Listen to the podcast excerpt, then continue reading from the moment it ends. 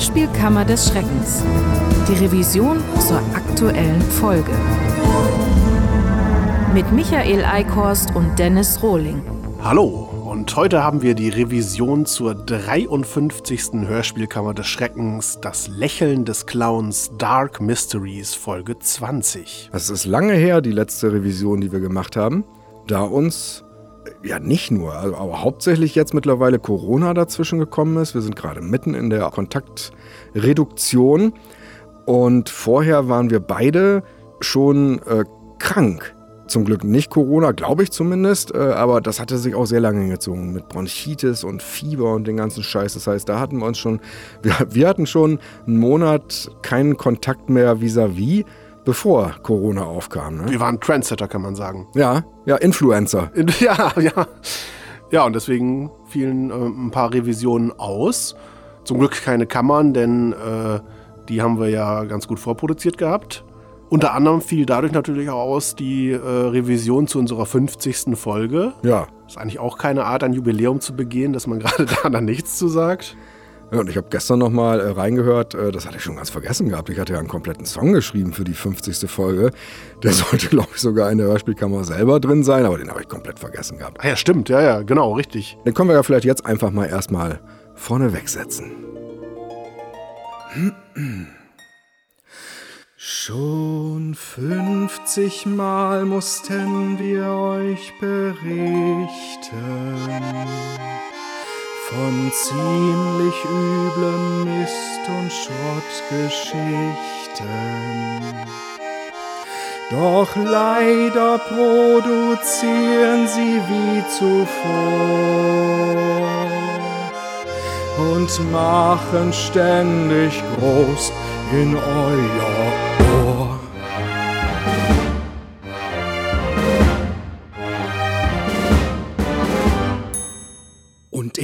wie oft wir spotten, sie kommen wie die Motten aus allen Wänden dieser Welt. Produzieren die letzte Grütze und haben ein an der Mütze, doch haben leider alle zu viel Geld. Jedes Wochenende wird euch schon seit Jahren fies versaut. Wenn ihr ganz ahnungslos in den Hörspiel-Talk und Daniels Spotify-Liste schaut. Oh mein Gott, es muss schon wieder Freitag sein, denn mich gähnen hundert neue Werke an. Äh, spannende Neuerscheinungen. Ah. Und alle zwei, drei Wochen kommt Tobot angekrochen und hat ein neues Spin-off produziert. Denn die austauschbaren Pfeifen im Auftrag der Queen machen ihn so heiß, dass er ejakuliert.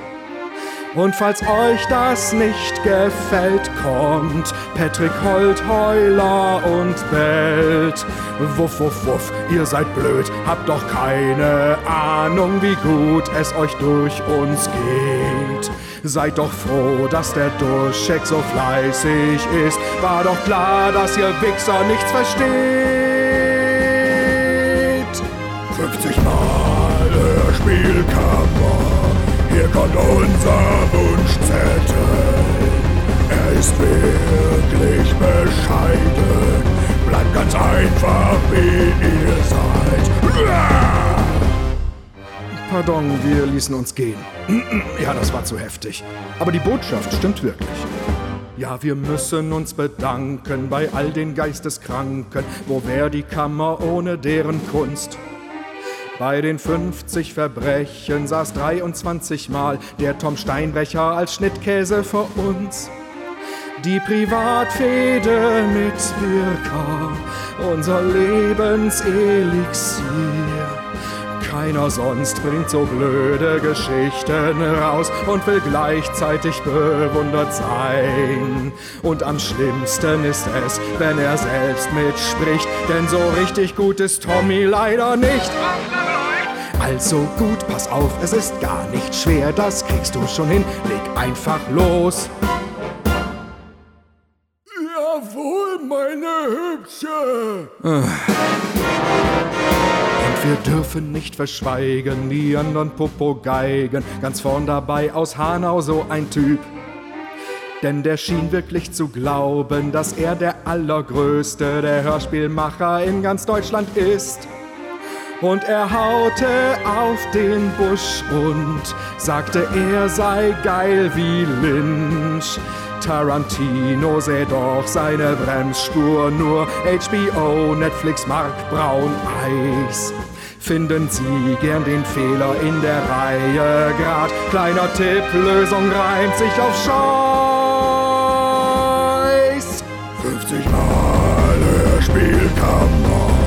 Hier kommt unser Wunschzettel. Er ist wirklich bescheiden, bleibt ganz einfach wie ihr seid. 50 Mal Hörspielkammer, das ist 50 Mal nur Schrot.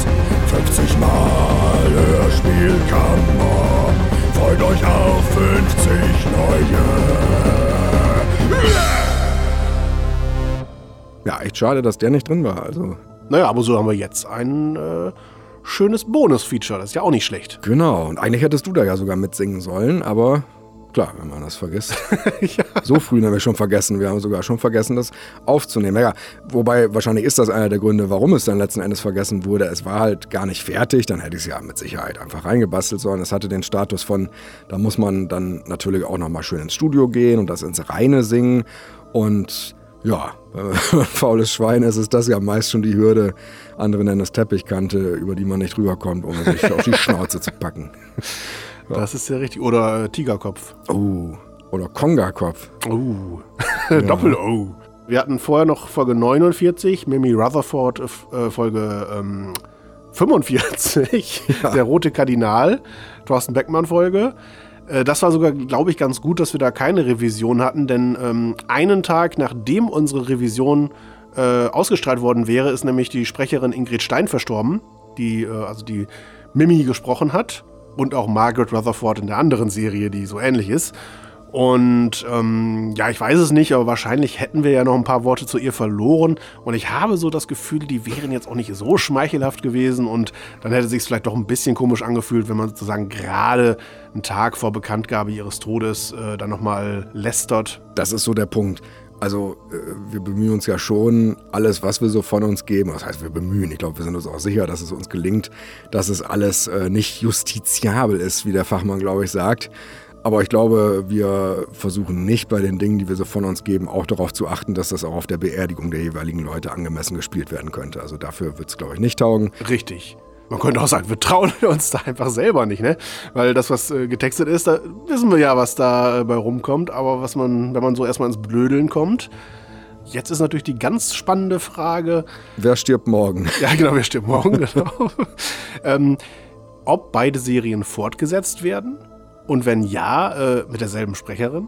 Ich würde aktuell nicht mal mehr drauf kommen, wer denn die neue Sprecherin sein könnte. Mir fällt ja niemand mehr ein. Reinl Schneider klingt zu jung.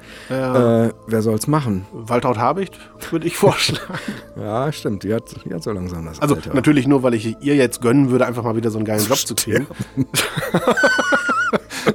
Man könnte ja sagen, es wäre ja vielleicht sowieso ganz sinnvoll, einfach nicht so Serien zu machen mit solchen alten äh, Sprechern, weil bei denen ja immer das Risiko ist, dass sie nicht unbedingt sterben, aber zumindest äh, sich zurückziehen oder so, äh, einfach nicht mehr sprechen wollen. Da können wir ein Lied von singen. Ja, aber gut, andererseits, gerade Carsten Herrmann hat ja, glaube ich, zwischenzeitlich schon wieder drei neue Serien mit irgendwelchen alten Sprechern angekündigt. Also insofern, der ist da ja durchaus äh, unbelehrbar. Ja. Und hat ja auch Folge 51 äh, verbrochen, die Alte und der Kommissar. Oh Gott.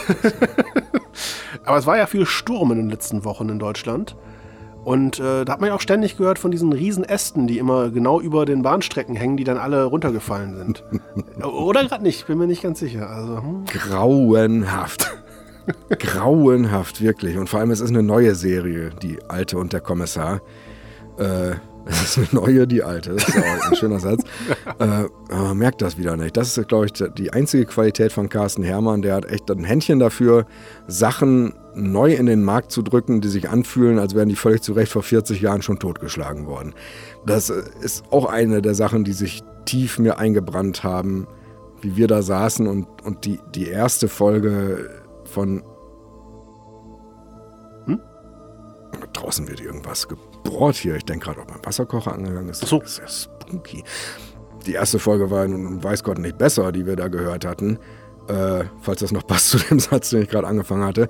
Und, also das passt äh, auf jeden Fall inhaltlich äh, wie Ja. die Faust aufs Auge von Carsten Ehrmann, die er sich verdient hätte für diesen Scheiß. Und äh, seien wir ehrlich, die erste Folge wurde auch nur deshalb von uns nicht gemacht. Zum einen, weil sie sterbenslangweilig war und zum anderen einfach, weil die zweite noch blöder war. Aber es ist jetzt nicht so, dass man sagen könnte, ja, Folge 1 war gut. Und es ist äh, ja sogar doppelt und dreifach schlimm, äh, wenn man erst drüber nachdenkt. Äh, Alte und der Kommissar ist ja auch zumindest für uns äh, von einem neuen Autor gewesen, den wir bis dahin noch gar nicht so auf dem Schirm hatten. Weder im mal so reinhören in Sachen noch in der Kammer. Und das heißt ja, gib jedem neuen Autor die Chance, kein Duschek zu sein. also ist er auch nicht, aber ich glaube, er ist eher schlechter. Das ist halt der Punkt, ja. Das ist wahrscheinlich das Positivste, was ich je zu Markus Duschek sagen würde, aber ja. Wie, wieso schreibt Markus Meisenberg? Stimmt doch nichts. Und vor allem hat auch echt immer das Gefühl, wir haben doch Jahr 2020. Okay, er wird es 2019 geschrieben haben, aber auch im Jahr 2019 gab es doch wirklich so viele Hörspiele wie noch nie. Wie kann man denn da glauben, dass das, was er dann immer so abgeliefert hat, dass das nochmal nötig wäre, dass das noch der Branche gefehlt hat?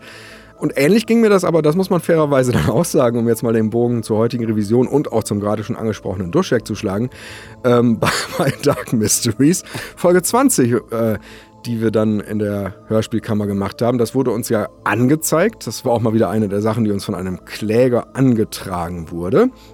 Und es war, glaube ich, Premiere, wenn ich das richtig zusammenkriege. Es war das erste Mal, dass ich noch vor dir überhaupt so eine Meldung mal komplett gehört hatte. Und Eieieiei. Vielleicht erinnerst du dich auch noch, an dem Tag, an dem ich das gehört habe, kam irgendwann im Minutentakt SMS bei dir an, wo ich wirklich wutentbrannt gekotzt habe über das, was ich da gehört habe. Ich konnte es nicht glauben. Die, die, die schlimmere Pointe davon ist aber, ich habe es daraufhin angehört und ich konnte zwar einerseits deine Argumente nachvollziehen, also Argumente, deinen Hass nachvollziehen, ähm, aber andererseits fand ich es jetzt auch gar nicht so schlimm. Und zwar nicht im Sinne von, ich finde es eigentlich ganz gut, sondern im Sinne von, aber das ist doch auch nicht schlimmer als die Sachen, die ich sonst immer für die Kamera höre. Also sprich, es ist eigentlich ganz normal, normal beschissen, aber das ist, äh, ja, man, man stumpft ja auch ab. Früher haben wir, wenn überhaupt, Hörspiele, die in Frage kamen, immer zusammengehört und das hat natürlich dazu geführt, äh, dass wir eigentlich schon währenddessen so eine Art äh, Prima Vista Hörspielkammer immer schon beim Anhören gemacht haben, dass wir da auch schon immer viel für uns gegenseitig kommentiert haben, um uns auch ein bisschen bei Laune zu halten. Das habe ich jetzt erst, als ich dann Dark Mysteries 20 anhörte, so richtig verstanden, dass das wohl vor allem dazu führte, dass wir die Hälfte dieser Hörspiele, ich zumindest, äh, gar nicht so richtig mitkriegen mussten, dann, wenn wir das zusammengehört haben. Und diese Lücken wurden ja sehr qualitativ äh, ersetzt durch unser äh, Geblödel, äh, was dann ja auch in der Hörspielkammer in einer ausformulierten Form dann ja sich auch immer wieder findet. Jetzt zum ersten Mal zu Hause zu sitzen, und also auch wirklich fast konzentriert plötzlich mal von A bis Z sich so eine Klonte reinzuziehen. Ja, man, man ist voll Scham in so einem Moment, weil einem das angetan wurde. Also es ist nicht nur Wut über das Verbrechen, es ist auch wirklich, äh, ja, man kann nicht fassen, was dort passiert. Es ist eine Vergewaltigung der Ohren. Ich kann es nicht anders bebildern. Ich habe mich von Markus Duschek nach allen Regeln der Kunst durchgefickt gefühlt. Und vor allem das, das Geilste war, ich glaube, als ich den Mist angehört habe, ich, äh, ich hatte es damals im Stream gehört, ich wusste ja nicht mal, wer das letzten Endes geschrieben hat. Da stand ja immer überall nur nach einer Idee von Markus Duschek. Ja genau, wir haben uns gewundert, äh, wen lässt er denn mittlerweile seine Ideen ausarbeiten und warum? Ja. Ich hatte zum Zeitpunkt des Anhörens das Gefühl, dass ich im linken und im rechten Ohr zwei unterschiedliche Genitalien hatte. Das ist das Schlimme. Erst später, als wir die CD dann bestellt haben, haben wir dann, haben wir dann äh, klar bekommen, nee, das, das, das war der, der doppelköpfige Schniedel von Markus Duschek, der mich penetrierte. ja, mir ist ganz übel gerade. Das dürfte für seine Autorenehre ja Schnabulat sein. Na, die hat er ja wohl nicht. Also, sonst würde er ja wohl nicht sowas hier abliefern. Ja, das stimmt. Unbelievable heißt eine Netflix-Serie, die mit Vergewaltigung zu tun hat und die sehr empfehlenswert ist. Das mal, um mal was Gutes zwischendurch zu empfehlen. Also kann ich wirklich, das hat, äh, ist sehr interessant gewesen. Im Gegensatz halt zu dem heutigen Hörspiel. Und eine letzte Vorbemerkung ist mir jetzt aufgefallen. Das passt ja wunderbar. Wir haben heute ja Freitag, den 27.03. Und übermorgen endet ja was? Die Winterzeit. Ja, Es wird Frühling. genau. Und das heute mit einem Hörspiel von Winterzeit. Wobei ich fürchte, du hast dich da vertan. Das ist kalendarisch gemeint. Es wird äh, Frühling, aber es kommen weiter Hörspiele von Winterzeit. Oh, okay. Ne? Ich bin erstaunt jetzt beim Anhören der Kammer, wie unwütend das Ganze erstmal angelegt ist. Also gerade unsere Eröffnung in der Revision hat ja nochmal klar gemacht, wie viel, wie, wie viel Frust eigentlich äh, hinter dem Anhören des, des, Hörspiels gesteckt hatte. Das hätte ich jetzt ganz anders erwartet. Also es gibt ja Kammern oder auch Stellen in den Kammern, die humormäßig sehr davon leben, von einer rausgerotzten Art oder von einer sehr übertriebenen Gewaltlust. Und das war hier ja bislang gar nicht. Ja, also es fängt an mit, mit Jerry Lewis und, und dem Film, der nicht gemacht wurde. Und kleinen, sehr geschmackvollen KZ-Pointe, äh, ja. Aber vor allen Dingen äh, bringt es auch Leuten, die gerade die Hörspielkammer hören, nochmal, vielleicht wenn sie es nicht mitbekommen haben vor einem halben Jahr oder wann das war, nochmal die Info über Jerry Lewis. Das war ja zu seinem Geburtstag, glaube ich, als das äh, überhaupt erst publik wurde, dass er diesen Film hatte, den er zurückhalten will. Also da wurde zumindest nochmal eine spannende Doku gedreht. Du wusstest das vorher sogar schon mit dem The Day the Clown Cried? Mir war das bekannt, äh, weil ich ein, äh, es gibt ein sehr interessantes Buch über, äh, das heißt irgendwie Filme, die sie nie sehen werden. Ah, okay. Und äh, da sind so lauter Projekte, die es im Laufe im Laufe der letzten 50 Jahre gegeben hat, die angelaufen sind und dann aber eben nicht fertiggestellt wurden. Aber zum Beispiel eine erste Verfilmung von Dune in den 70ern, die nichts geworden ist. Fantastic Four? Naja, das ist, das ist ja noch schlimmer. Den gibt es ja. Ach so. Da gibt es ja einen, einen Film, ich glaube sogar von Roger Corman, wenn ich mich jetzt nicht total irre. Das war der von Little Shop of Horrors, ne? Ja, ja, so, so ein Trash-Papst äh, quasi. Im Film. Im Film, richtig. Und der hat, glaube ich, mit sehr geringem Budget dann im Auftrag von Bernd Eichinger äh, einen Fantastic Four Film gedreht, äh, richtig schlecht mit natürlich miesen Effekten, weil die ja kein Geld hatten. Genau, wie du sagst, einfach nur um die Rechte zu behalten, weil wenn sie keinen Film gedreht hätten, wären die zurückgefallen an Marvel. Bringen wir Marvel und DC durcheinander. Jedenfalls wären dann zurückgefallen und deswegen wurde der Film gemacht, aber es gibt halt sehr viele Filme, die dann eben nicht gemacht wurden. Also Hitchcock hatte auch noch einige Projekte, die nichts geworden sind und Kubrick mit seinem riesen Napoleon-Film und so weiter. Also, und in diesem Rahmen war dann auch dieser äh, The Day the Clown Cried äh, quasi erwähnt worden. Aber du hast recht, äh, also es ist erstaunlich unwütend. Wir haben sehr, ähm, einen sehr sanften Beginn eigentlich, ja. Hat mich überrascht. Und was mich auch überrascht hat, war, oder nein, hat's nicht. So wenig erinnern ist dann halt zum Glück auch nicht, ähm, dass das jetzt heute die Hörspielkammer ist, in der wir, es ist ja fast ein Tabubruch, den original nachgespielten Szenenwitz als Fake reinmachen in die Kammer. Also man, man wird angekobert mit dem Gefühl von, jetzt hört man, was hier wieder für eine Scheiße geredet wird. Und in Wahrheit beginnen wir ja mit einer ersten Fassung, die überhaupt nicht die ist aus dem Hörspiel, sondern die ich äh, umgeschrieben habe. Das Schwierige war, sie einerseits ja trotzdem noch so ein bisschen blöd klingen zu lassen, damit man nicht sofort merkt, hier stimmt doch was nicht. Und andererseits trotzdem aufzuzeigen, dass es auch besser gehen könnte. Es war eine ganz spannende Erfahrung, tatsächlich das mal umzuarbeiten. In der Originalszene, die dann folgt oder auch im Hörspiel ist, da ist ja zum Beispiel auch gar keine Musik drunter. Das war das Erste, was ich dann in meine Abmischung natürlich reingesetzt hatte. Ein bisschen also, inspiriert von Requiem for a Dream, oder? Ja, ich will jetzt nichts Falsches sagen, das ist ja ein Ding, was ich früher bei Lady Bedford verwendet habe. Insofern, ja, da war es eben damals auch schon inspiriert von Requiem for a Dream. Also dieses Stück, was dann auch ähm, im Trailer von Herr der Ringe damals verwendet wurde. Ja, ja, genau, stimmt.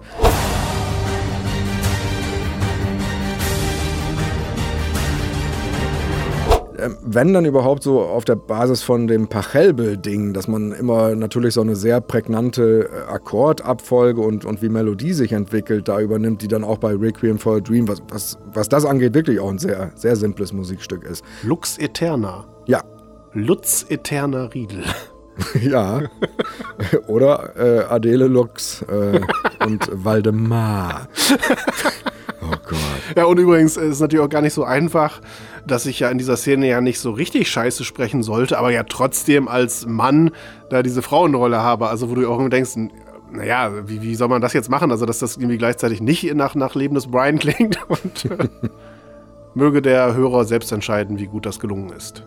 Ich habe immer auch in der Hörspielkammer das Gefühl, dass es ein großes Pfund ist, wenn du notfalls sogar auf Effekte drauf komponieren kannst. Also meist bediene ich mich tatsächlich bei den Musikstücken, die ich die letzten Jahre für unsere Hörspiele gemacht habe, aber wenn wirklich gar nichts passt und ich brauche was, dann sich hinsetzen zu können und einfach eine Musik schreiben zu können, so wie sie gebraucht wird, das können die irgendwie alle nicht habe ich das Gefühl. Ich wüsste zumindest, seitdem Stil keine Sachen außerhalb von Huibu mehr macht, wüsste ich keine Hörspielschmiede, die wirklich aktiv für jede Produktion, die veröffentlicht wird, Musik draufschreibt.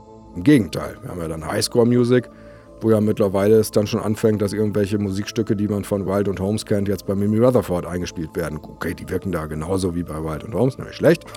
Aber das macht es ja eigentlich noch schlimmer unterm Strich, wenn es ja wirklich gar keine musikalische Signatur bekommt. Meinst du, die Musik bei Die Alte und der Kommissar ist nicht äh, extra dafür aufgenommen worden? Nee, das glaube ich Mit nicht. diesen 50er Jahre Gesangsstücken? Und man würde ja eigentlich meinen, wenn es eine Sache gibt, die der Film im Kino und im Fernsehen einem seit Jahrzehnten ja klar macht im Drumherum, dann ja wohl geiler Soundtrack immer. Oh, wie schön, ich kaufe mir den sogar, fein.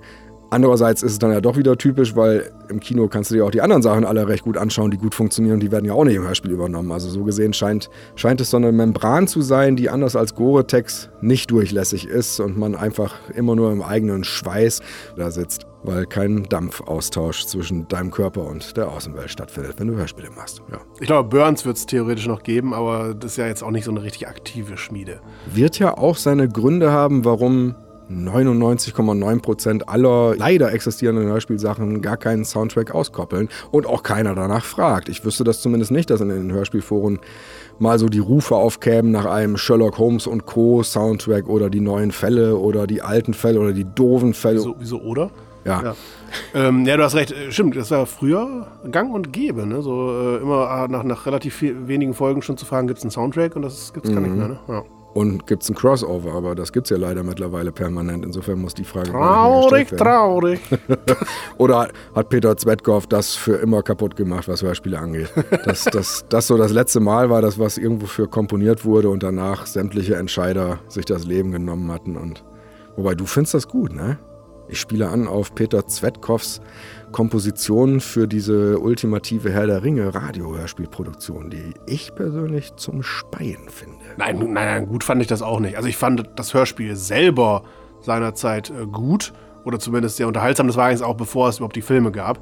Und äh, da fand ich es vor allen Dingen besser als die erste Verfilmung, äh, diese Zeichentrick Ralf Bakshi-Sache oder wie der hieß. Ähm, aber ich glaube, gerade die Musik fand ich jetzt auch nicht so dolle. Da habe ich das echt falsch abgespeichert. Ich dachte, dass du dem zumindest mal was abgewinnen konntest. Ja, ja, vielleicht mit einer generellen Offenheit oder fand ich es vielleicht nicht zum Kotzen, aber trotzdem fand ich jetzt die Musik von Howard Shaw ich jetzt schon deutlich geiler. Ja. Also so ist nicht. Also das jüngste Beispiel, wo ich nicht verstanden habe, warum das nicht anders gemacht wird, war, als wir die Hörspielkammer zu Titania Special 15, Die Schöne und das Biest gemacht haben. Weil dafür hatte ich den Prolog aus dem Disney-Film, damals von Friedrich Schönfelder erzählt worden, den habe ich quasi parodiert mit, mit unseren eigenen Melodien aus der Hörspielkammer, aber quasi so nachgebastelt, dass es eigentlich von A bis Z so klingt, als wäre das das Original. Ist es aber überhaupt nicht. Keine Note auf der anderen.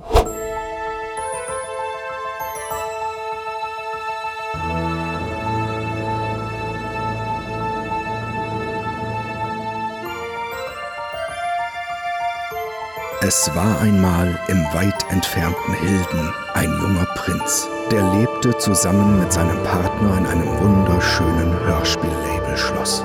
Doch obwohl er alles hatte, was sein Herz begehrte, konnte er nicht aufhören, einen Literaturklassiker nach dem anderen zu vertonen. Und zwar schlecht. Da habe ich nochmal wirklich auch sehr klar, auch im Vergleich mit dem Titania-Hörspiel, gemerkt, dass es ja kein Hexenwerk war. Ich habe es ja gemacht. Man investiert zwei Stunden für, für so ein musikalisches Ding und dann ist das aber ja auch für alle Zeiten da. Es ist ja, ist ja nicht vergeudet. Und ich frage mich dann im Umkehrschluss, warum ist das so einem Label wie Titania Medien nicht möglich? Ich meine, die müssen ja nicht mich fragen. Also, dass sie mich jetzt nicht engagieren, äh, ist ja klar, aber bin ich dann der Einzige auf der Welt, der zu Hause an seinem Computer sitzt mit, mit ein paar Samples und, und Sachen komponiert? Das Ding ist halt, äh, bei diesem Disney kann ich ganz gut abschätzen, ob es gelingt oder nicht, einfach weil ich das Original im Ohr habe. Das heißt, da ist es dann weniger eine Geschmacksfrage, ob ich gut komponieren konnte oder nicht, sondern ich kann ja im Nachhinein dann zumindest ganz gut erkennen, äh, klingt es jetzt wie das, was man aus dem Original kannte. Und das hat wunderbar geklappt. Und bei Titania ist einer der Kritikpunkte da gewesen, dass die halt äh, permanent wieder Klassik einsetzen, teilweise fünfmal dasselbe Stück, äh, komplett uninspiriert. Es passte zu nichts. Es gibt musikalische Momente in diesen Stücken, die richtig ein Drama bedienen, was aber im Hörspiel da überhaupt nicht hingeschoben wurde. Das heißt, du hast mittendrin so einen Oi-Moment, der aber gar nicht im Inhalt sich wiederfand. Und das sind ja alles Sachen, die ich ja, wenn ich das komponiere, komplett bedienen kann. Ich kann einen Takt halb so schnell laufen lassen, damit er abwartet bis zum nächsten Takt, weil da was im Hörspiel passiert wieso das gerade bei Läden wie Titania überhaupt keine Rolle zu spielen scheint. Und Titania ist ja noch, ist ja die Speerspitze der so gesehen positiven Label, zumindest was andere Leute angeht, die gerne Hörspiele hören. Die würden ja immer Titania nennen, was so Musik angeht und Qualität. Und die sind ja wirklich die einzigen, bei denen du überhaupt das Gefühl hast, dass sie Musik schön finden. Sie setzen sie nicht so ein, als ob sie sie schön finden, aber zumindest haben sie theoretisch schöne Musik. Kein anderes Label würde mir einfallen, das überhaupt eine Art von Musik einsetzt, die ich überhaupt hören möchte. Weißt du ein Hörspielstück in den letzten Jahren, seitdem du Hörspiele auch sichtest für die Hörspielkammer, bei dem du entweder gedacht hast, oh, das kenne ich von irgendwoher, das finde ich schön, oder bei dem du gedacht hättest, das kenne ich noch nicht, das finde ich schön? Irgendeins? Ähm, naja, vielleicht die, die äh, Schlussstücke bei äh, Wolfie Office. Cover von, von, von Hurt und so. Mhm. Aber gut, ich meine, das ist zumindest etwas, wo ich sagen würde, das kenne ich und das sind interessante Versionen davon. Das wäre jetzt das Einzige, was mir einfällt. Aber tatsächlich ansonsten, äh, sonst kenne ich es auch nur mit, äh, uh, das kenne ich, das ist scheiße. Oder kenne ich nicht, will ich auch nicht kennen. Warum kommen die da nicht drauf? Ja, weil sie doof sind. Nee, weiß ich nicht. Ja, aber also, warum so geballt? Ich, ich verstehe es nicht. Weil sie die auf den Punkt irgendwie kein Gewicht legen und damit die auch durchkommen, weil es ja auch keiner kritisiert irgendwie. Ja, das ist mit, es ist schleierhaft. Viele Hörer sind halt auf äh, beiden Ohren taub. ja, das ist schön. Schönes Bild. Und gruselig. Ich muss schon wieder meinen Hut ziehen. Wirklich, wie, wie, kann man sich das alles anhören, ohne weich in der Bimmel zu werden? Ich verstehe es nicht. Und vor allem, man, man, hört das ja nicht, weil man irgendwie im Kontrollrat von Nordkorea sitzt und halt in der Abteilung ist für Hörspielkontrolle. Äh, die Leute hören das ja, so wie ich das mitkriege, an, weil sie genauso wie sonst, wenn sie ins Kino gehen, einfach Bock haben, sich unterhalten zu lassen. Nur das hat ja überhaupt nicht den Effekt. Wenn die aus dem Kino kommen, manchmal, manchmal hast du es ja auch in den Hörspielforen, dann wird mal eben eine kleine Zusammenfassung geschrieben, wie man den neuen Batman gefunden hat oder so. Das liest du aber von denselben Leuten ein ganzes Jahr lang zusammengetragen. Alle Äußerungen zu ihren Hörspielerlebnissen kommen nicht auf diese Menge an noch rekonstruierbaren, schönen Momenten aus dem äh, Unterhaltungsprogramm vom Vortag. Das wird einfach alles so, ja, wie du sagst, ist, man muss taub sein dafür und hinterher aber so tun, als wäre es gut gewesen, aber wirklich von A bis Z jeglichen Beleg schuldig bleiben. Man muss so tun, als ob es gut wäre, damit die Leute weiter produzieren und da ist der große Fehler. Denn hier würde man diesen Teufelskreis eigentlich unterbrechen können, indem man eben äh, dafür sorgt, dass sie nicht weiter produzieren. Und zwar mit den äh, Mitteln, die der Konsument hat, ähm, nämlich es nicht zu kaufen und zu sagen, das war scheiße. Ja, und wenn diese ganzen Hörspielsachen nicht mittlerweile echt so arschbillig zu produzieren wären, man müsste ja aktuell echt hoffen, dass diese, dieser Corona-Stillstand im Einzelhandel jetzt dazu führen könnte, dass vielleicht mal wirklich die Hälfte dieser ganzen komischen Produzenten aus, naja, aus Leidenschaft ja gerade nicht, aus, aus Leidenschaftslosigkeit, dass die jetzt mal weggespült werden würden und vielleicht doch nur noch ihren Hauptberuf machen würden. Das macht den Körper doch kaputt. Ich glaube, Hörspiel hat eine deutlich schneller voranschreitende, zerstörerische Halbwertszeit als Crystal Meth. Guck dir das doch mal an, diese Vorher-Nachher-Bilder. Das war ich vor zehn Jahren vor meinem ersten Hörspiel und das bin ich heute. Crystal Merian, das, das wäre eine sehr gute Mimi-Sprecherin gewesen, aber die lebt ja leider schon lange nicht mehr. Oh, eine schöne Bedford-Sprecherin, habe ich wirklich noch vor ein paar Wochen gedacht. Boah, warum sind wir auf die eigentlich damals nicht gekommen? Weil wir da noch dachten, die hat ja schon eine andere Rolle gesprochen, dann ist das Mist, ne? Ja, ja, genau, richtig. Und da haben wir eine genommen, äh, die noch nicht bei uns gesprochen hatte. Nur man merkt dann ja manchmal auch, vielleicht hat auch jemand einfach zu Recht nicht gesprochen. Schrägstrich hat die überhaupt schon mal irgendwie gesprochen in ihrem privaten Leben, dachte man. Aber wir lassen mal offen, um wen es geht. Ja, weiter. Wieso? Ich finde das eine ganz große Qualität gerade dieser Hörspielkammer im Zusammenhang mit der nachgespielten Dämlack-Szene, dass sie mit relativ wenigen Schimpfworten trotzdem ziemlich bitter, böse und humorvoll auf den Punkt bringen kann, was das Grundproblem ist. Duschek, du hast uns leider nicht die Möglichkeit gegeben, dass wir überhaupt erstmal einordnen können, ob der Typ, den wir da gerade hören, eigentlich einer ist, dem wir ein schlimmes Schicksal gönnen oder ob der uns leid tun muss das ist schon wieder skurril auf vielfältigster Ebene in der Tat, dass man auf der einen Seite als Duschek da so einen Szenenbohai macht der unterschiedlichsten Dinge und Katastrophen, die da alle innerhalb von fünf, sechs Sätzen vermittelt werden. Und auf der anderen Seite anscheinend wirklich überhaupt kein Gespür dafür da ist, dass das da draußen ja erstmal ein Hörer ist, der plötzlich mit diesem Inhalt konfrontiert wird. Duschek hat die Bilder im Kopf und erzeugt daraus dann die Szene, die wir hören. Aber es funktioniert überhaupt nicht umgekehrt und das scheint nie zu funktionieren. Ja, die meisten Autoren sind halt keine Artisten, sondern Autisten, wie man da merkt. und dieses Wort denkt denn keiner an den Hörer, das verwenden wir ja meistens im Sinne von denkt denn keiner an den Hörer in der Verzweiflung, aber ich glaube tatsächlich, die denken sehr wenig an den Hörer und das ist ja genau der, der Effekt. Also zum einen natürlich versuche ich, würde ich mich ja immer versuchen reinzuversetzen in den Hörer. Wenn ich etwas schreiben würde, also im besten Fall natürlich äh, wird er dabei gut unterhalten, findet er das lustig. Ich habe ja selten Sachen geschrieben, die jetzt besonders große, tiefe Gefühle be berühren. Aber ich kenne es ja auch, man hört sich die Sachen ja auch teilweise nochmal an, dann mit irgendwie äh, Freunden, Bekannten. Und hat da ja auch eine, eine, Rückmeldung, also beziehungsweise, selbst wenn es keine aktive ist, aber im Sinne von, können die dem folgen? Oder hat man das Gefühl, hm, das wird jetzt doch alles ein bisschen sehr kompliziert? Und macht sowas ein Duschek gar nicht? Nein. Ich nehme das vorweg. Das wird es wahrscheinlich sein, ja. Es scheint ein ganz großes Problem zu sein, auch in der Schreiber, also in der Hörspielschreiberbranche.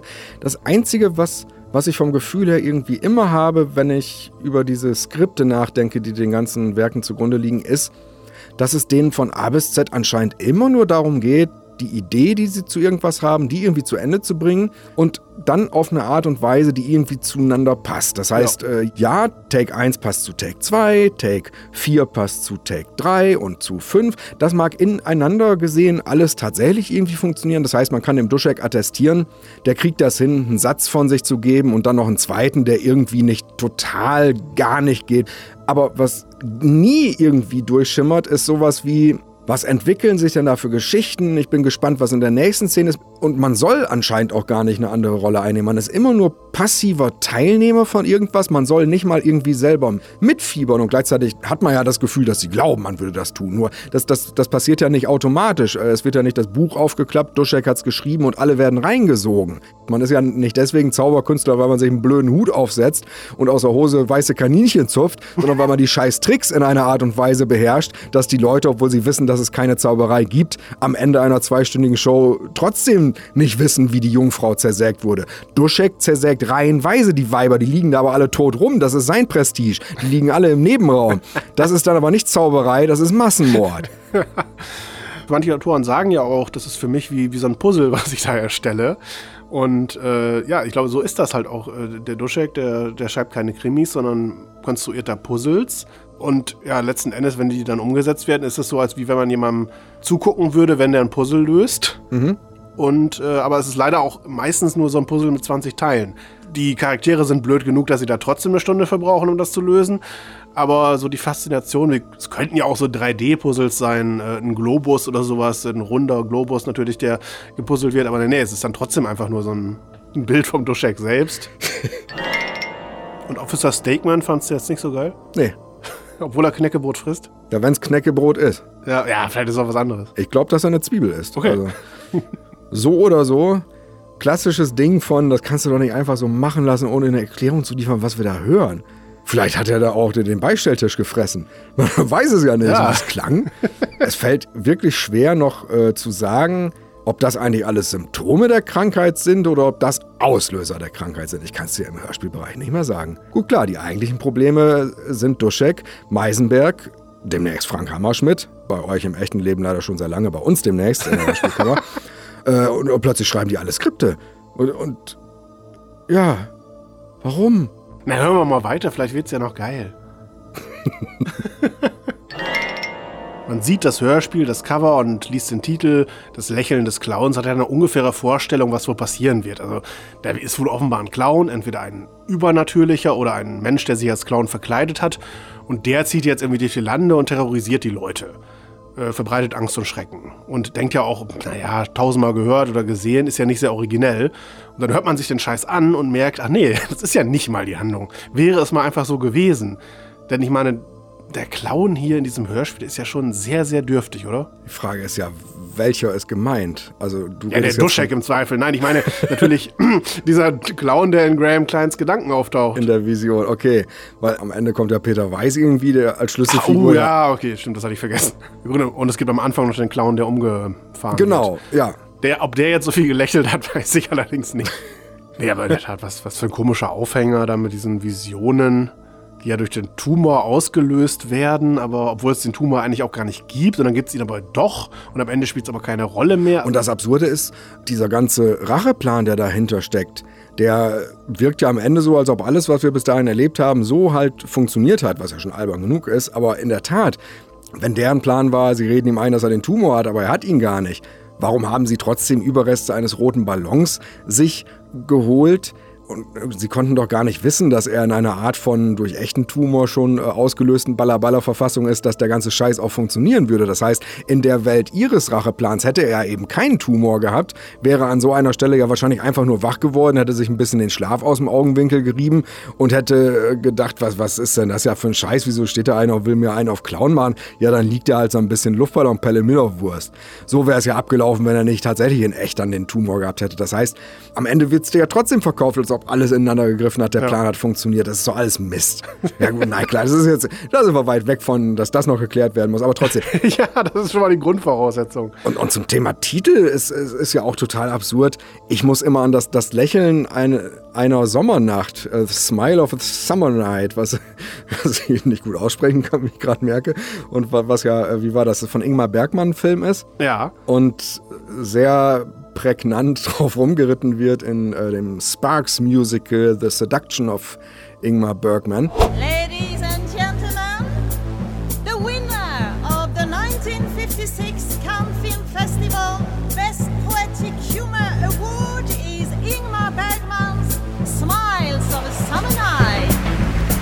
Da muss ich immer dran denken und ich glaube, damit hat es nun noch dreimal weniger zu tun, was das so an, an Gefühl auch auslöst, was da wohl hinterstecken könnte oder so. Was soll denn der Scheiß? Ja, ich denke eher an, an Simmel, ne? Mit den Clowns kamen die Tränen. Das ist zwar das Gegenteil von Lächeln, aber ähm, naja, man kann ja in Gegensatzpaaren denken gut Hörspiel oder so. Andererseits ist wieder ein Gesamtkunstwerk, so eine Art Nussbaumhaus, völlig dämlich. Es ist alles schief, nichts passt zueinander. Und äh, was nehmen wir für einen Titel? Äh, hast du einen parat, der wirklich äh, komplett überhaupt nicht passt und schon fast wie Arthouse-Kino wirkt? Ja, nehmen wir den doch. Also super. ja. Großartig.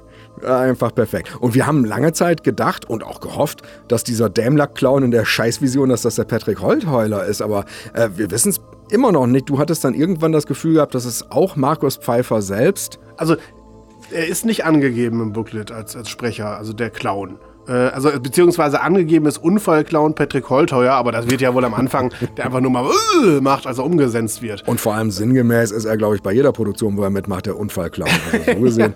ja, ja, genau. Nee, ich denke, das ist der Pfeiffer selbst, äh, der da sozusagen, weil ja auch dieser Clown nur in seinem Gehirn ist, ist das eben eine Erfindung seines Gehirns und deswegen von ihm selbst gesprochen. Das ergibt ja auch Sinn. Und wenn ich mir vorstelle, wie würde denn Pfeiffer klingen, wenn der einen auf blöd macht, dann würde das wahrscheinlich schon so klingen. Und äh, also, und er macht es ja nicht mal wirklich völlig blöd, wie wir ja auch sagen in der Kamera, so für 10 Sekunden ist das ja ein ganz netter Effekt. Nur natürlich, je länger du ihm zuhörst, desto mehr merkst du, na gut, da macht halt einer so eine Charge. Aber wie, wieso haben die, die Verschwörer innerhalb der Geschichte, um die es da geht, haben rote Luftballonreste, um, um die Vision noch zu verstärken, um dem Typen Angst zu machen, wenn die Vision eben ja gerade nicht von denen gemacht wurde, sondern tatsächlich tumorbedingt in, in seinem Geist stattfindet. Es ergibt doch gar keinen Sinn. Und ja, ich weiß, das ist jetzt die Erklärung ja auch leider für alles, aber. Ja. Also sie, sie wollen ihn triggern mit dem Luftballon. Erst einem, der da offenbar irgendwie im Zimmer ist, vielleicht, vielleicht aber auch nicht, und dann diesen Resten und hoffen halt, dass er daraus irgendeine Vision entwickelt. Ich meine, er könnte natürlich auch eine Vision entwickeln wie bei Scrubs, dass da äh, er zu 99 Luftballons von Nena äh, äh, mit, mit irgendwelchen Deutschen im Zimmer rumtanzt. Aber äh, ja, sie haben halt Glück, dass er stattdessen an den Horrorclown denkt. Also meine These ist, und ich glaube leider, ich habe damit auch recht, das war alles so stulle ausgedacht, dass keiner der anderen, die danach noch diesen Müll in die Hand genommen haben auf dem Weg zur fertigen CD, überhaupt angefangen haben, verstehen zu wollen, was das von A bis Z eigentlich alles heißen soll. Die haben die Zutaten halt hingenommen, die haben geguckt, ob sie den Mist besetzt kriegen, haben gefragt, ob Patty den, den, den Unfallclown geben kann und so diese ganzen reflexartigen Sachen, die haben halt geklappt, also stinknormale Produktion und dann genauso solche Fragen, die aber, das ist ja das Schlimme daran, die der Dreh- und Angelpunkt der kompletten Daseinsberechtigung dieses Inhalts sind, ist komplett nicht lebensfähig. Und nicht lebensfähig ist in jedem anderen Bereich. Frag Darwin. Frag Mendel, selbst eine Erbse kackt ab, wenn die so wäre. Nix kann sich reproduzieren. Um Gottes Willen. Da, und auch hier wieder, da, wir, wir, sitzen doch nicht da und lechzen danach noch mehr Fehler aufzudecken. Die springen einen ja an. Man, man hört ja nur mit halbem Ohr hin und wird überrannt. Ich glaube, in, in wenigen anderen Hörspielen merkst du an der Stelle, wo es dann plötzlich die Bühne betritt, so stark, dass das der Dreh- und Angelpunkt war, was Duschek machen wollte. Oder jeder Autor eines Hörspiels. Duschek hatte S gesehen, hat den roten Ballon gesehen, der geplatzt ist und da war Blut drin. Und Duschek dachte, das will ich auch machen. Das allein reicht aber nicht, ich muss da ein Skript drumherum schreiben. Hat er gemacht, hat er verkackt. Und nichts anderes steckte dahinter, weil er einen roten Ballon irgendwo haben wollte. Und das hat er schon nicht gut eingebaut bekommen. Und alles, was er dann noch dazu gebastelt hat dürfte wirklich eine der bescheuertsten Hörspielvarianten sein, die ich je in meinem Leben gehört habe. Das ist was für eine Kackgeschichte. Von A bis Z. Von A bis Z. Von Arsch bis Loch. Ja. Und das heißt, dass das große Doppellektorat, Markus Winter und Patrick Holtheuler, ist dann quasi auch eher so vorstellbar im Sinne von, du Patrick, ich verstehe das nicht, hier liest du das mal durch. Ja, ja, ich hab's gelesen, kann man also machen. Oder äh, wie darf man sich das vorstellen? Ist hier nicht die Kammer, ich will mich nicht zu weit aus dem Fenster lehnen, aber ich, ich sage mal ganz, ganz humorbefreit einfach, ich habe keine Erklärung dafür. Äh, wie überhaupt Leute sich nicht schämen, unter dem Punkt Lektorat bei sowas angegeben zu werden meine Theorie ist, das kann ich ja äußern, dass die das überhaupt nicht bearbeitet haben. Die stehen da immer drin, so wie du auch noch jahrelang bei Simeon drin gestanden hast als Script Super Duper Doktor und es gar nicht mehr gemacht hast. Das entweder oder sie haben das gemacht, das ist natürlich auch eine Option und können es halt nicht. Aber also wir haben schon Skripte für deutlich weniger Schwachsinn abgelehnt und das war trotzdem richtig. Also daran mangelt es ja nun nicht. Nur in unserer Zeit, das muss man schon sagen, früher war alles besser. Wir haben das einfach noch ehrlich abgelehnt, wenn Leute Dachstuhlbrand hatten und dann trotzdem glaubten, sie müssten Skripte schreiben. Heute sind das die Chefautoren, aber auch nur im Hörspielbereich, nur im Hörspielbereich. Im Filmbereich werden die immer noch rausgeprügelt. Ja, also ich glaube, selbst der blödste auf Rotten Tomatoes kaputt rezensierte Film ist nicht so saudämlich wie der mit viel Hängen und Würgen am positivsten empfundene Hörspielscheiß, den du so hören kannst. Hm. Oh Mann, das hatte ich ja schon fast wieder vergessen, dass ja äh, die Vergewaltigung damals von Klein Gwyneth ja auch noch im Clownskostüm stattgefunden hat. Also wirklich. Da ist kein Mittel zu billig, um irgendeinen Grund einfach irgendwo reinzusallern für irgendeine Sache, die man machen will. Und man will halt das wahrscheinlich das Lächeln des Clowns nennen. Also hat er eine Clownshose an. Man schämt sich in Grund und Boden. Ja, und statt, statt irgendwie Barry White anzumachen, hat er auch Ich gehe jetzt dabei. Ja. Du schreibst doch nun wirklich seit Jahren in unregelmäßigen Abständen Sachen, die witzig sein sollen. Sei es sowas wie Holger die Hörspielgucke oder so. Also du bist ja nun wirklich Fachmann dafür. Würdest du dir nicht blöd vorkommen, Ja, das wird einem zu, zu albern. Ja, warum? Weil man braucht ja auch trotzdem, selbst wenn es Comedy ist, eine Begründung dafür, warum der jetzt ein Clownskostüm da tragen sollte. Beziehungsweise ist ja ein Comedy-Effekt im Sinne von, äh, dass man sagt, äh, dass sie sich vorher verabreden, wir müssen uns auch für die Tat maskieren und während dann drei von den Leuten dann wirklich dann irgendwie eine sinnvolle Maskerade haben. Donald Trump. Genau, oder sowas. Ist einer dabei, der dann sich als Clowns verkleidet hat und von den anderen ausgelacht wird. Aber Selten hat der Reihentitel das ja auch klarer gemacht. Es ist keine Comedy, es ist Dark Mysteries. Es, Ja. es, will, es will so spielen, es will changieren zwischen Thriller und Mystery und so. Und dann ist der Dreh- und Angelpunkt, der nochmal eben in einem Abwasch alles erklären soll, was noch offen ist, ist ja, ja, der, der hat ein Clownskostüm an. Und klar, auch hier wieder, Doshi äh, denkt in dem Moment, wo er den Take schreibt, an das, was es in ihm auslöst, wenn er Pennywise sieht oder wenn er tatsächlich wie vor zwei Jahren super aktuell die echten Horrorclowns gesehen hat mit diesen Gruselmasken. Das hat er vor Augen, nur halt auch da wieder schön, dass du das vor Augen hast, aber wenn du dann nur diesen Take schreibst, ich hab's leider andersrum. Ich höre den Take und muss daraus dann wieder das generieren, was ich dann vor meinem geistigen Auge sehe. Und da sehe ich äh, auch wieder hier diese 20 Euro Billigkostüme mit eingebautem Ventilator, die sich dann so aufblasen und dann so wirken, als ob du wie ein Cowboy auf einem Tyrannosaurus Rex sitzt. So, da hat er die Ische durchgepimpert. Mag's ja alles geben, gar keine Frage. Vielleicht hast du auch super recherchiert und es gab in den USA genau so einen Fall. Aber es ist dir leider nicht sehr gut gelungen, Markus, das in einer Art und Weise in deine Geschichte einzubauen, dass es einen genauso unangenehm berührt wie beim wahrscheinlichen Lesen dieses Zeitungsartikels jetzt mal. Und ich weiß, dass es nicht so war, aber selbst wenn wir so tun würden. Naja, es ist einfach äh, wirklich die Sache. Natürlich kann man sich das vorstellen, dass eine Szene, vor allem wenn man sie jetzt auch vielleicht sehen würde, in der aus so einer eigentlich harmlosen, lustigen, fröhlichen Clownsgeschichte der Clown dann plötzlich zum Vergewaltiger wird, dass es natürlich umso traumatischer ist und, und beeindruckender, dass jemand da mit diesem fröhlichen Grinsen und dann vielleicht einer, so einer Musik und dann irgendwie wird es aber albtraumhafter durch. Das ist ja ein geiler Effekt. Aber nur zu behaupten, ja, er trug übrigens ein Clownskostüm, ruft ja nicht diese Bilder hervor. Das ist ja genau wie auch die, die Uniform von äh, Alex Boy und seinen Droogs in äh, Clockwork Orange. Ähm, die haben ja mit ihren äh, Uniformen durchaus auch was Beeindruckendes, irgendwie, wenn man den Film gesehen hat. Aber jetzt einfach nur zu sagen, ja, er hat seine Gang, die tragen alle Sackschützer, würde man jetzt auch nicht sagen, hm, wow, also da habe ich Respekt. Ist auch, auch selten, aber wir sitzen hier bei der Revision und, und hören die Hörspielkammer an, die ja auch schon wieder länger zurückliegt und äh, haben natürlich durchaus Spaß an dem ganzen Quatsch, den wir uns damals haben einfallen lassen. Und dann kommt dieser Moment, eine Millisekunde überlegen müssen, ist das jetzt auch wieder so diese Humorart, dass man einfach behauptet, das wäre so gewesen, um es zu veralbern. Nein, das ist jetzt mal ein Moment, wo man einfach wirklich ganz ernsthaft den echten Inhalt wiedergibt und wir konnten es gerade nicht fassen. Nee. Warum der Clown? Ja, weil Graham Gwyneth damals im Clownskostüm. Wir konnten es nicht fassen.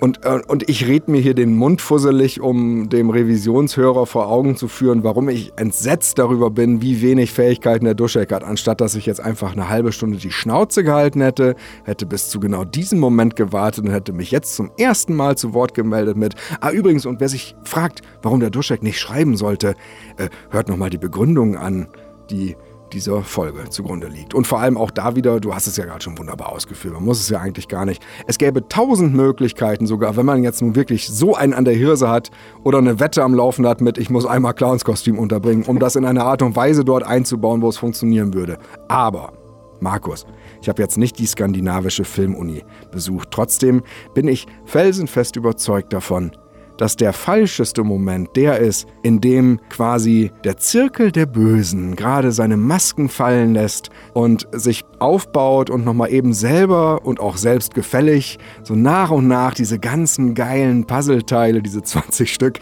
äh, nochmal so präsentiert und eins davon ist, ja, und übrigens äh, im Clownskostüm gebumst. Will man nicht hören. Nein, will man nicht von Voldemort hören, will man nicht von Ralph Fiennes hören, während er im KZ um sich schießt, will man aber auch nicht von Udo Schenk als Dr. Monroe hören. So oder so.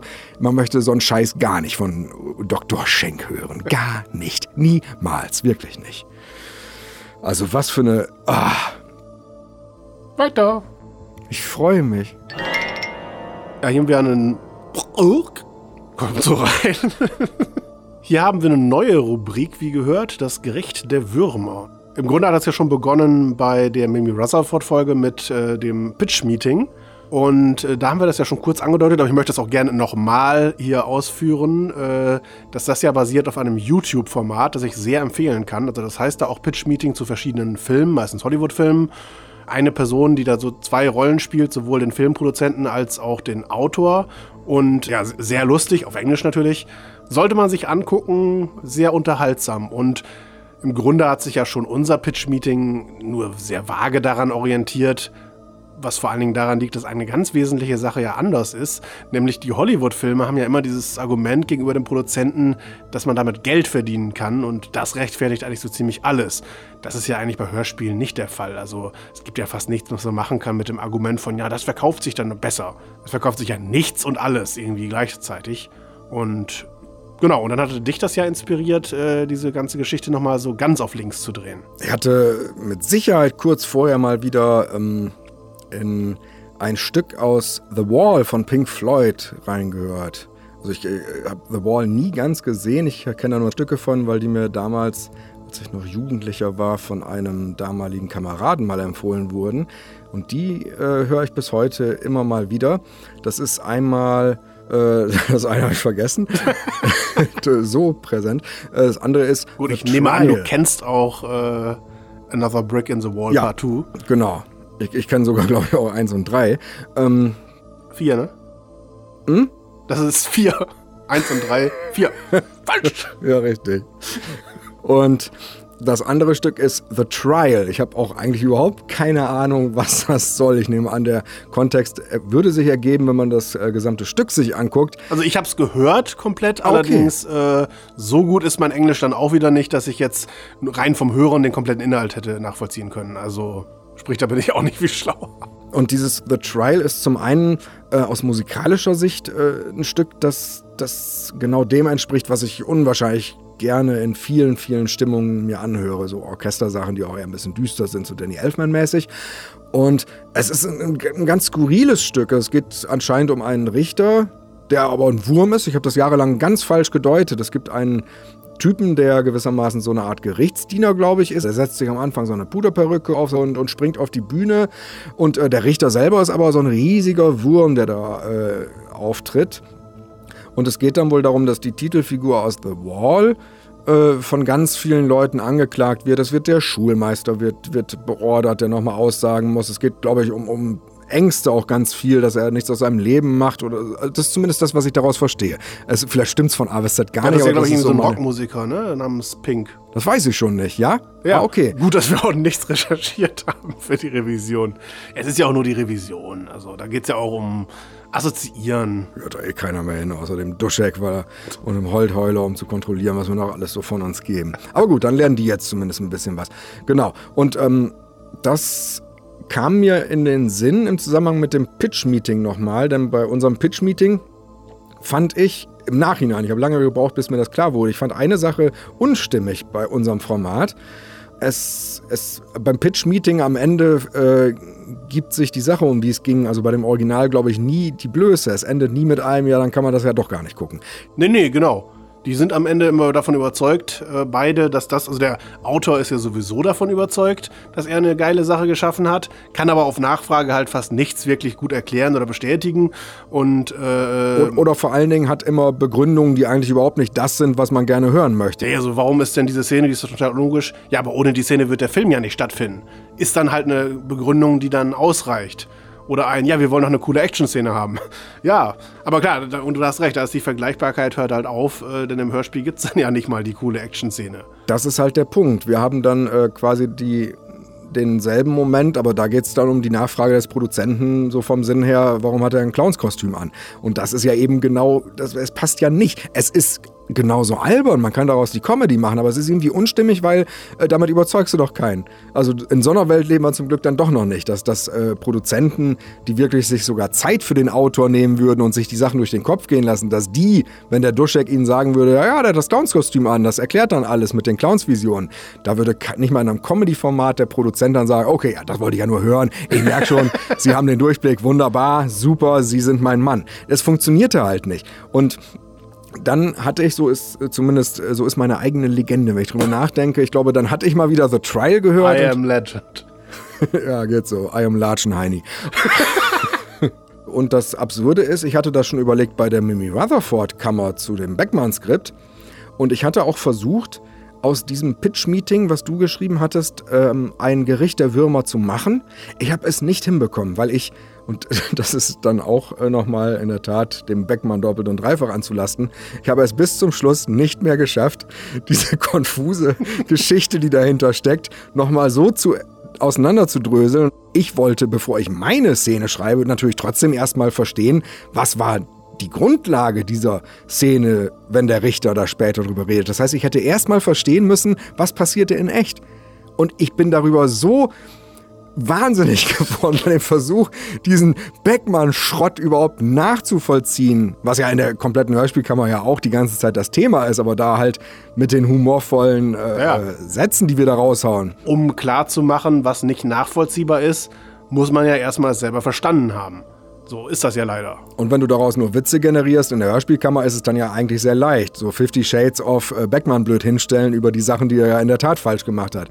Aber sich wirklich nochmal darauf einlassen zu wollen, was hat er denn in echt, als er in seiner Kemenate saß und sich dieses Skript gerade ausgedacht hat? Was ging ihm durch den Kopf? Und du kommst an jeder Stelle nur auf die einzig logische Erklärung von nichts. Ja, ja, genau. Warum ist ein soll ein Mord vertuscht werden, gleichzeitig aber mit einer Warnung, die genau auf diesen Mord hindeutet. Was, was soll das? Ja. Beim Gericht der Würmer hatte ich nochmal wieder neu und frisch den Anspruch, dass ich die Richterrolle ernst nehmen wollte. Ich wollte kein Falschzeugnis reden, wieder meinem Angeklagten. Und es ist mir nicht gelungen, mich in den Urbeckmann reinzudenken. Und das hat mich so frustriert. Es gibt eine Fassung davon. Mal sehen, ich popel die vielleicht mal irgendwann raus und dann lesen wir die doppelt verteilten Rollen. Ich habe es irgendwann genervt drangegeben und ähm, hatte dich vorher aber auch schon kontaktiert gehabt und gefragt, ob es nicht vielleicht doch sinnvoller ist, das äh, erste Gericht der Würmer doch mal demnächst in einem Skript zu machen, wo das von vornherein dafür geschrieben wird, damit ich jetzt nicht mühsam Sachen umbasteln muss. Und so ist es dann auch letzten Endes ge geworden. Es hat nicht geklappt bis zum Schluss. Und es hat dann geklappt beim äh, Lächeln der Sommernacht, wollte ich jetzt sagen, beim Lächeln des Clowns. Und wie war das vom, vom Ablauf her? Du hast das aber erst geschrieben, ne? Ja, ja, genau. Also ich hatte, beziehungsweise noch anders, ich hatte es als ganz normalen Kammertext geschrieben, auch diese ganze Verschwörungssache. Und dann hattest du gesagt, hey, das würde sich doch auch anbieten für so ein Pitch-Meeting, Schrägstrich, Gericht der Würmer, je nachdem, wie da gerade der Stand war. Mhm. Und dann hatte ich äh, das daraufhin umgeschrieben in diesen, dieses Format. Ich vermute mal noch in das Pitch-Format. Mhm. Aber okay. schon so ein bisschen negativ bissiger. Also, äh, dass der, der Duschek äh, als Autor schon nicht mehr so gut damit wegkommt wie noch der Beckmann beim ersten, weil es sich schon mehr gelöst hatte von der Vorlage.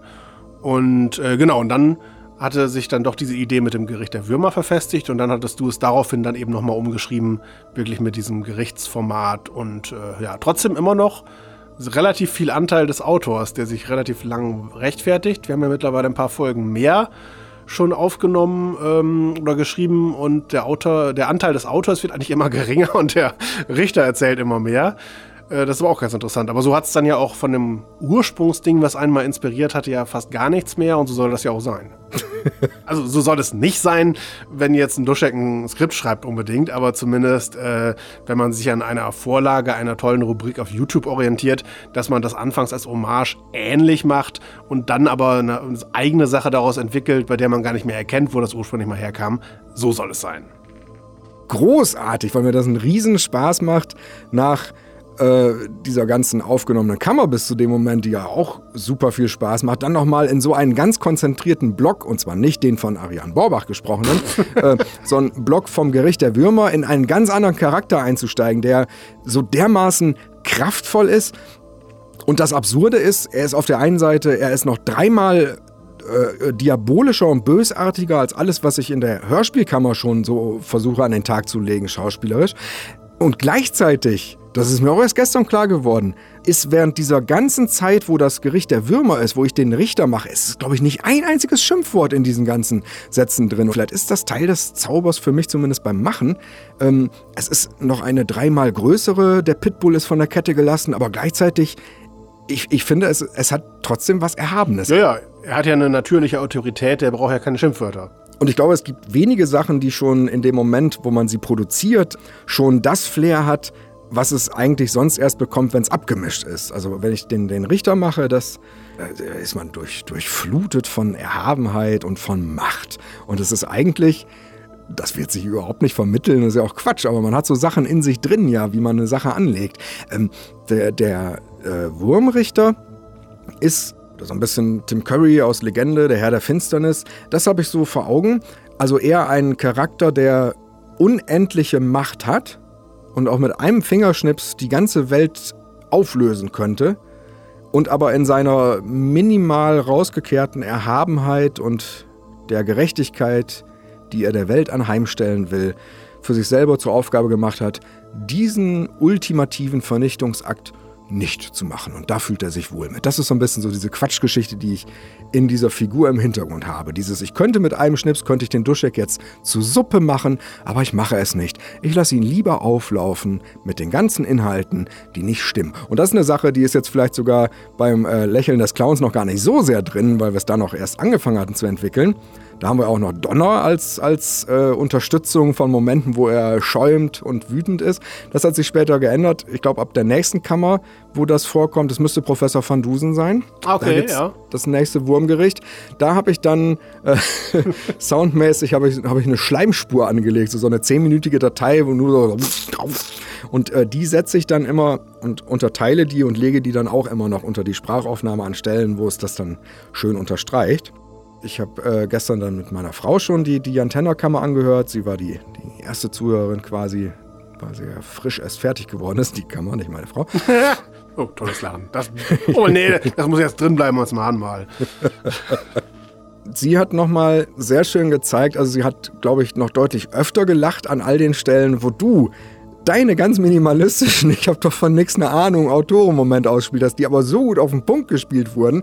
Und das muss man dann auch sagen. Auch das wieder, man muss sich da auch erst hinentwickeln. Ne? Wenn man jetzt äh, heute die, das Wurmgericht gehört hat und dann an das denkt, was wir gestern produziert haben, wie viel äh, sicherer man plötzlich aber auch ist mit dem Setzen einer Pause zwischen zwei, ähm, äh, wie, wie viel Unterschied das ausmachen kann. Und das ist eigentlich gar nicht schwer zu schreiben. Man muss ja nur noch mal, oder in dem Fall du, seinen kompletten Notizblock, auf dem man so stichpunktweise alles aufgeschrieben hatte, was einem im Hörspiel unlogisch vorkam. Das muss man ja einfach nur noch mal da ins Reine schreiben.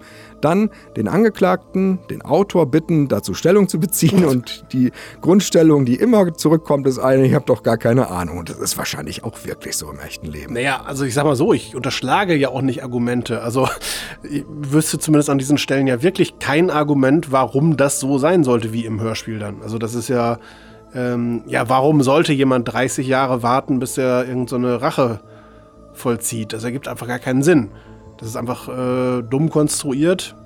Oder von mir aus, es ist zumindest konstruiert. Ob es dumm ist, ist natürlich Geschmackssache. Manche haben keinen und denken, es ist nicht dumm. Aber ja, das ist. Äh, und so, so, deswegen haben die bei mir wenig Argumente und meistens nur ein, weiß ich nicht. Ich hätte noch eine inhaltliche Sache und dann habe ich auch die Schnauze voll von dieser Duschek-Scheiße. Es ist unglaubwürdig, dass eine Gruppe von Ärzten so ohne jegliche Erklärung bereit ist, das eigene Leben einfach nur für diese Mischugge Racheplan-Scheiße komplett aufzugeben. Denn ähm, im echten Leben müsste ja jeder Mensch, der äh, plant, ein Verbrechen zu begehen, auch natürlich einkalkulieren, dass das schiefgehen könnte. Ja gut, der Verbrecher an sich neigt natürlich dazu, sich zu überschätzen. In der Tat. Aber auch hier wieder hat Duschek ja mit, mit äh, großer Treffsicherheit eben nicht einen Arzt installiert, der das alles gemacht hat, wo man mit viel Augen zudrücken als tausendäugige Spinne dann sagen könnte, okay, solche Leute gibt's halt. Nein, es ist die Gruppe. Alle sind sich einig, wir machen das zusammen, vielleicht geht's schief, gehen wir alle für immer in den Knast, ist doch geil. Aber ist es ja wert, weil 30 Jahre lang war es uns so scheißegal, dass wir abwarten konnten, aber heute muss es passieren. Hä? das, äh, ja, es darf nichts hinterfragt werden, ja. Richtig? Richtige Antwort? Es ist wieder die, äh, Rule Zero des äh, Hörspiels. Das ist halt das Problem. Also ich muss ganz ehrlich sagen, äh, wenn ich früher Bedford-Folgen geschrieben habe oder Szenen geschrieben habe, ich habe auch nicht mir da das großartige psychologische Treatment zu äh, vorher verfasst. Der Punkt ist aber, ich hatte vor jedem Schreiben einer Sache, hatte ich genau diese Sachen aber irgendwie im Hinterkopf, sonst hätte ich gar nicht angefangen. Nicht, weil, weil ich, und das ist halt auch so ein Punkt, auch wieder nicht, weil man sich da dann selber einen drauf coinern möchte, mit, oh, ich hab mir was ausgedacht, geil, geil, geil. Merkt doch, wie das durchschimmert, ist doch scheißegal. Es muss ja gar nichts durchschimmern, es muss ja einfach für sich funktionieren. Nur wenn ich gar nicht aus mir selber heraus den Drang habe, eine Figur zu erzählen, die irgendwas wenn es in einer echten Welt spielen soll, irgendwas Glaubwürdiges hat, dann will ich es einfach gar nicht erzählen. Ich wüsste nicht, was in meinem Leben von A bis Z die letzten 30 Jahre hätte schiefgehen müssen, damit ich letztes Jahr auf die Idee gekommen wäre, dieses Skript zu schreiben. Das, das wäre gar nicht passiert. Wir haben das äh, gestern in der Kamera gehabt als Scherz, aber es stimmt ja sogar. Wenn ich, mein Leben so gewesen wäre, dass das nur noch als Skript rauskäme, ich würde mir die Pulsadern aufschneiden vorher und ich würde es genießen. Das wäre alle Male besser, als so ein Skript zu schreiben. Da, da habe ich gestern noch gedacht, Mensch, sowas hier wie, wie Lagerkoller kriege ich ja gar nicht hier wegen Corona-Ausgangskram.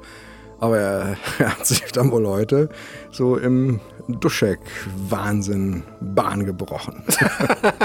ja, da musste was raus, klar. Ja, echt. Ich bin, bin erstaunt, dass die Hörspielkammer bis zum Schluss so ja, sachlich jetzt auch nicht geblieben ist, aber trotzdem der Ton äh, sehr unbissig ist, finde ich. Also es klingt alles wirklich fast hobbythekmäßig nett vorgetragen. Als ja, eine, richtig ist auch, glaube ich, eine Kammer, bei der du nicht viel äh, umgeschrieben hast. Also außer natürlich dann eben in dem Würmergericht. Aber beim ansonsten, ah, beim Rest ist, glaube ich, doch noch sehr viel noch original von mir. Oh Gott, ich bin so müde, das glaubst du nicht. ja, ich auch. oh. ermüdet von dem Inhalt der Kammer, unserem eigenen Gelaber. Ja, also wirklich. Das muss ich auch. Also ich glaube, selten zuvor hat das Wiedereintauchen in in einen zurückliegenden Inhalt so genervt wie heute. Das hätte ich nicht gedacht. Ansonsten war es die erste Kammer, die im Jahr 2020 geschrieben wurde, nämlich am 3.1. Äh, habe, ich, die- habe ich zumindest das äh, Skript fertiggestellt und du hast es, glaube ich, kurz danach bearbeitet.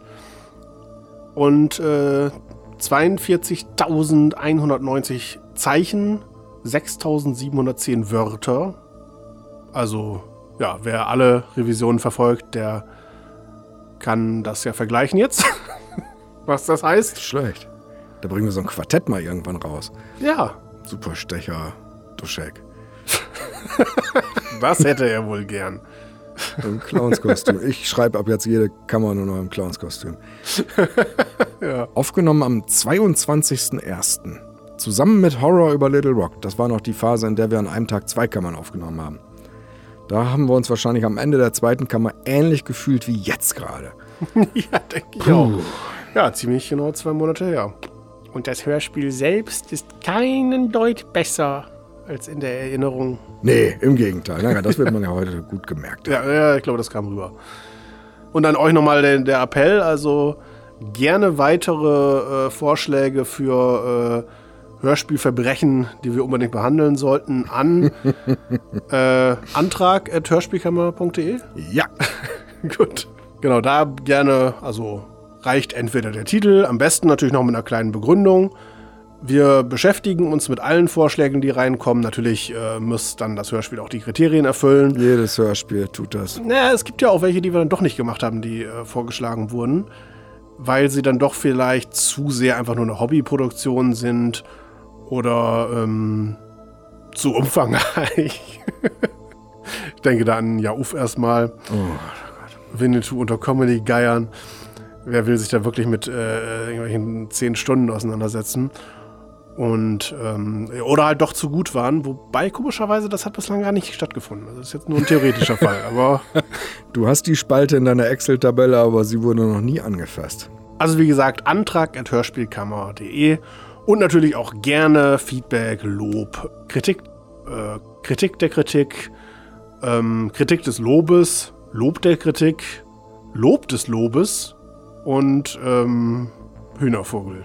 Nächste Woche Freitag kommt die Professor van Dusen 15 Zocker, Zossen und Zinnober-Spielkammer, wo es dann direkt ein Wiederhören mit dem Gericht der Würmer geht. Und das hat sich auch dreimal verdient. Also Oh ja, Unverschämtheit. Na, da, das wird eine schöne Revision. aber wieder ganz anders. Also Leute, kommt gut durch die Woche, bleibt zu Hause. Ja. Seht zu, dass zumindest Corona sich nicht weiter verbreitet. Hört keine Hörspiele, denn was soll das? Zu Hause bleiben und dann auch noch Hörspiele hören, dann ist es doch Mist. Ja, oder hört einfach viele Schrotthörspiele, die ihr dann einreicht. Das wäre natürlich eine Alternative. hört ganz viele Hörspielkammern. Die sind Ja. jetzt eigentlich alle wieder da, endlich. Auf den Streaming-Portalen Spotify, Deezer, YouTube, Tidal. Pedal.